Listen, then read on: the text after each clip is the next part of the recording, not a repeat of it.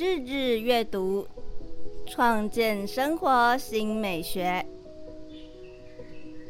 我是猫咪记，欢迎回到绘本村。天气越来越闷热，让人感到不舒服。今天要来介绍夏季的最后一个节气——大暑。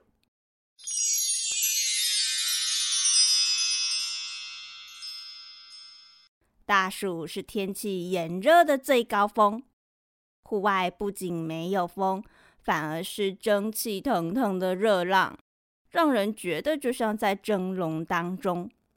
此时正处于三伏的中伏前后。不过天气冷暖都是大自然运行的规律，此时若不够热，农民会担心谷物收成不好。谷物收成不好，人们就要担心粮食不足。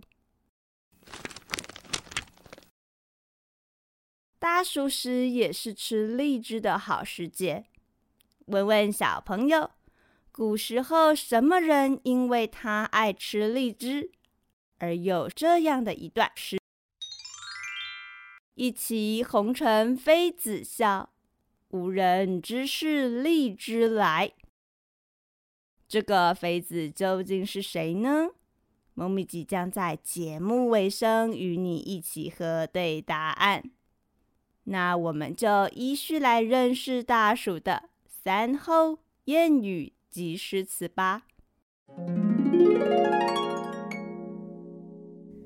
在开始介绍前，别忘了替绘本村节目点下订阅追踪。另外，猫咪记也为绘本村创立了专属的网站以及 Inscreen，大家可以透过节目资讯栏中的链接来前往认识哟。首先是三后，一后腐草为萤，萤火虫从腐草中飞出来，古人就误解成腐草变成萤火虫。而后土润入暑，入的字解是湿，暑则是热，所以这时土壤温度与湿度都会很高。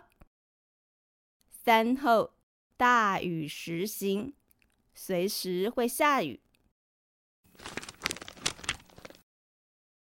接着是谚语，刚才开头有提到，大暑不够热。农民会担心谷物收成不好，因此有这句俗谚：“大暑不暑，五谷不谷。”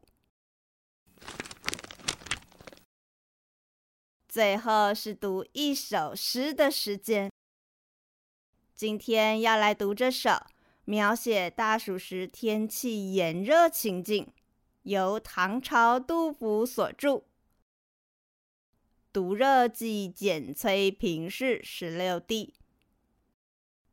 大暑运金气，晋阳不知秋。林下有榻椅，水中无行舟。